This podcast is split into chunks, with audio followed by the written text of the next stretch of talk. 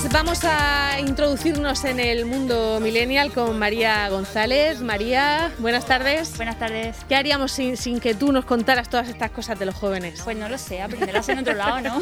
supongo, supongo, pero no es igual, porque contigo nos lo pasamos muy bien. Por cierto, que hablando de, de, de, de alguno de los temas de los que vamos a hablar esta, esta tarde, estaba pensando en todo el asunto este de la enfermera eh, que comparte piso. Bueno, pero vamos, vamos, vamos a ver si, si viene a cuento o no viene a cuento, porque hoy vienes con invitada también. Hoy he traído a Vanessa Marcos, que es compañera, es amiga y es millennial. Así Todo. que lo cumplía todos los requisitos. Muy bien. Y además eh, nos, nos trae un tema que, que es algo de lo que, de lo que se habla mucho y es el problema de, de vivir solo, ¿no, Vanessa?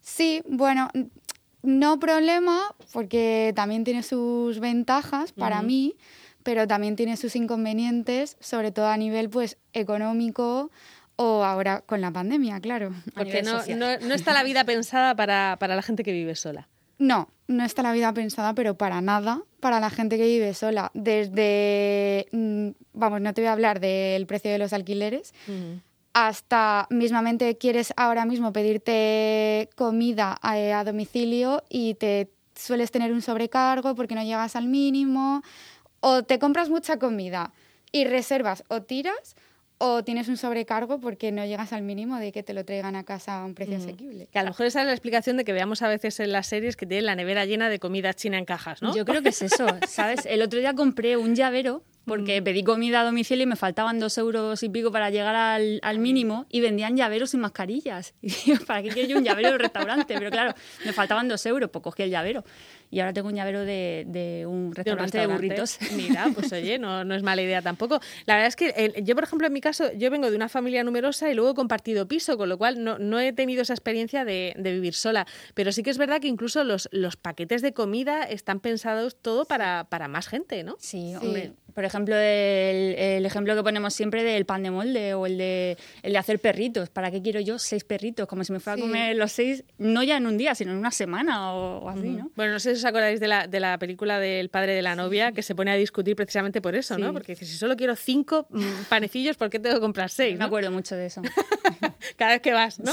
A comprar. Sí, pues eso Bueno. pasa con todo. Con todo. A ver, ¿en qué otras cosas lo has, lo has notado? Eh, pf, eh, con la comida sobre todo, porque al final cuando tú compras para uno siempre sale más caro. Yo, por ejemplo, voy a comprar fruta o verdura y yo noto que mi abuela en casa, cuando somos muchos a comer, compra por kilos y le sale súper bien, y le sale súper bien de precio, pero yo voy a comprar dos tomates, dos plátanos y dos naranjas y a mí me parece una burrada, por ejemplo.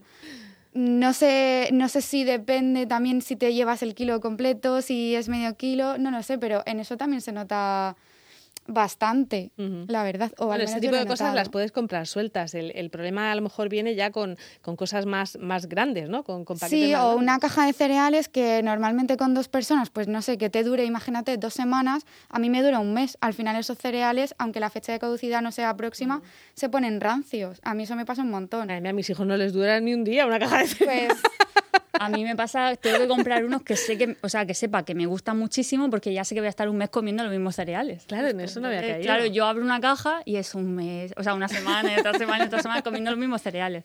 sí. Bueno, aparte de millennial y de vivir solas, es que coméis poco, ¿eh? bueno, puede ser. se junta a todos, se junta Sí, a todos. sí. Bueno, entonces, que, que, sin embargo, sí, sí que hay cosas que, que a mí como, como- en fin, yo tengo una familia que somos cuatro y consumo paquetes grandes siempre y tal. A mí, sin embargo, hay cosas que me llaman la atención por lo contrario, por decir, bueno, ¿y quién compra esto tan pequeñito? ¿No? ¿Quién, quién, quién quiere esta cosa tan, tan pequeña? Y las ensaladas, por ejemplo, ahora sí hay individuales también. Sí, lo que pasa es que yo preferí, yo como familia, o sea, vengo de una familia murciana y de huerta y, y todo eso, entonces para mí comprar una ensalada ya hecha, eso para mí es un poco atrocidad. Vale. Entonces yo preferiría lo que decía Vanessa de su abuela, o sea, yo me he criado en sitios donde siempre encima de la mesa hay un frutero enorme lleno de, de tomates, lleno de lechugas y lleno de, de cualquier, de la fruta de temporada, ¿no? Entonces ir a comprar y que te vendan, por ejemplo, las bandejas estas de fresas o algo, es que no me las puedo comer todas. Es muy grande Sí, todo, sí. ¿No? Es muy Sí, grande. y luego, por ejemplo, lo que tú comentabas del tema ensaladas, Sí. yo intento en mi casa reducir el, el plástico, pero yo no puedo comprar, por ejemplo, para hacer una mezcla de ensaladas, Mm. yo no puedo comprar tres tipos de lechuga, la lechuga completa, porque es que... ah, es que eso no te dura ni una semana en el frigorífico. ¿Y qué hago? Estoy durante una semana desayunando, merendando, almorzando y comiendo lechuga.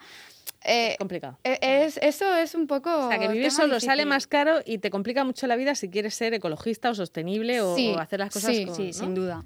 O a menos que eso, que quieras estar tres días comiendo la misma lechuga, que bueno, Mm. pues te puedes apañar, pero claro, no tampoco es muy viable, ¿no? Por comer un poco variado Bueno, también. estamos, estamos pensando, claro, ya se nos ha olvidado lo que era viajar, pero por ejemplo, mm, en viajar eh, solo es mucho más caro también, Sí, También. ¿No? totalmente. También porque eh, empezando desde la maleta, porque si tú viajas con otra persona, como mínimo, ¿no? Llevas tu equipaje de mano y esa persona lleva su equipaje de mano y podéis compartir una maleta en común. Mm. Si yo viajo sola, todo lo que yo lleve tiene que ir en mi equipaje de mano. Normalmente te llevas una cámara de fotos por familia, no te llevas cuatro, pero yo llevo una. Normalmente te llevas, a lo mejor, yo que sé, ahora que vamos con el iPad o, o lo que sea, ¿no? Hay cosas que solo te llevarías una, o vas a la playa y llevas una botella de, de bronceador, una botella de agua, pero todo eso lo tiene que llevar una persona. Con lo que al final, pues el espacio vas cargada como, como si fuera un... y como el las baúl de la Piqué. ofertas de Renfe, de te hacemos eh, oferta Sí. en mesa de cuatro, ya. Pero Búscame si tres coges personas. los cuatro, Ah, claro, si coges los cuatro a la vez, pero si eres uno o incluso si eres dos, esas ofertas ya Nada. también te ¿Y las habitaciones de hotel? ¿Qué? Y las habitaciones de hotel es el mismo precio. De entrada te ponen una doble que Ujú. lleva dos camas pequeñas en vez de una grande, que es en plan, a ver, aunque vaya sola, quiero una cama enorme para Claro, mí. ya voy a gastar que el la voy a pagar, claro. Entonces te cobran la doble con dos camas pequeñas y encima, pues eso, y no, y solo puede venir una persona. Ya, pero se paga la doble, ¿no? Ya, paga ya, entera. ya, ya. Y así. Bueno, pues todo esto hace que, que- que os desanime vivir solas o al contrario. O que o quiero decir que también tiene sus pegas vivir con más gente, ¿no? Sí. A ver, vivir sola tiene muchas ventajas. Tiene muchas. Lo que pasa, pues eso, quitando, dejando a un lado eh, que es más caro y tal, pero también es verdad que socialmente, y ahora que estamos viendo que se todo el mundo recomienda, no, no, vamos a salir poco, vamos a comer en casa, eh, la, la Navidad la celebramos en casa. Ya, ¿qué hago? ¿La celebro yo sola con mi perra? Ya, ya. A tu perra le falta hablar dentro de nada, ¿eh? Eh, sí, mi perra hablará y cantará villancicos, pero claro, a ver, yo por ejemplo tengo mis padres cerca, pero Vanessa Sí. no. Claro, es ¿Qué verdad. hacemos que- con ella? Es verdad, Vanessa, claro, ¿qué vas a hacer tú? Yo, no, yo vengo de compartir piso antes de vivir sola hace un año y medio o así. Y Mm. yo te puedo decir que viviendo sola he ganado en salud, sobre todo mental. No en, no en salud económica, pero sí en, sí en salud mental, por así decirlo. Para mí es más cómodo Ujú. y mejor. Ahora, el tema Navidades, familia, pandemia, eso lo llevo fatal. Pero bueno, yo intentaré de alguna manera poder estar con mi familia, porque si no, yo sola no me voy a quedar toda la Navidad. ¿no? Bueno, pues eh, como eso es un misterio que desvelaremos en unas cuantas semanas, así que Vanessa, si quieres, en un par de semanas vienes y nos cuentas cómo Venga, vas a genial. hacer tu, tu Navidad y tu, y tu Nochevieja. Muchísimas gracias a las dos, María, Vanessa. Hasta luego. luego. Amor mío, con una gota de rocío a Happy Moon. Entras en mi cuerpo como la lluvia entra en mi huerto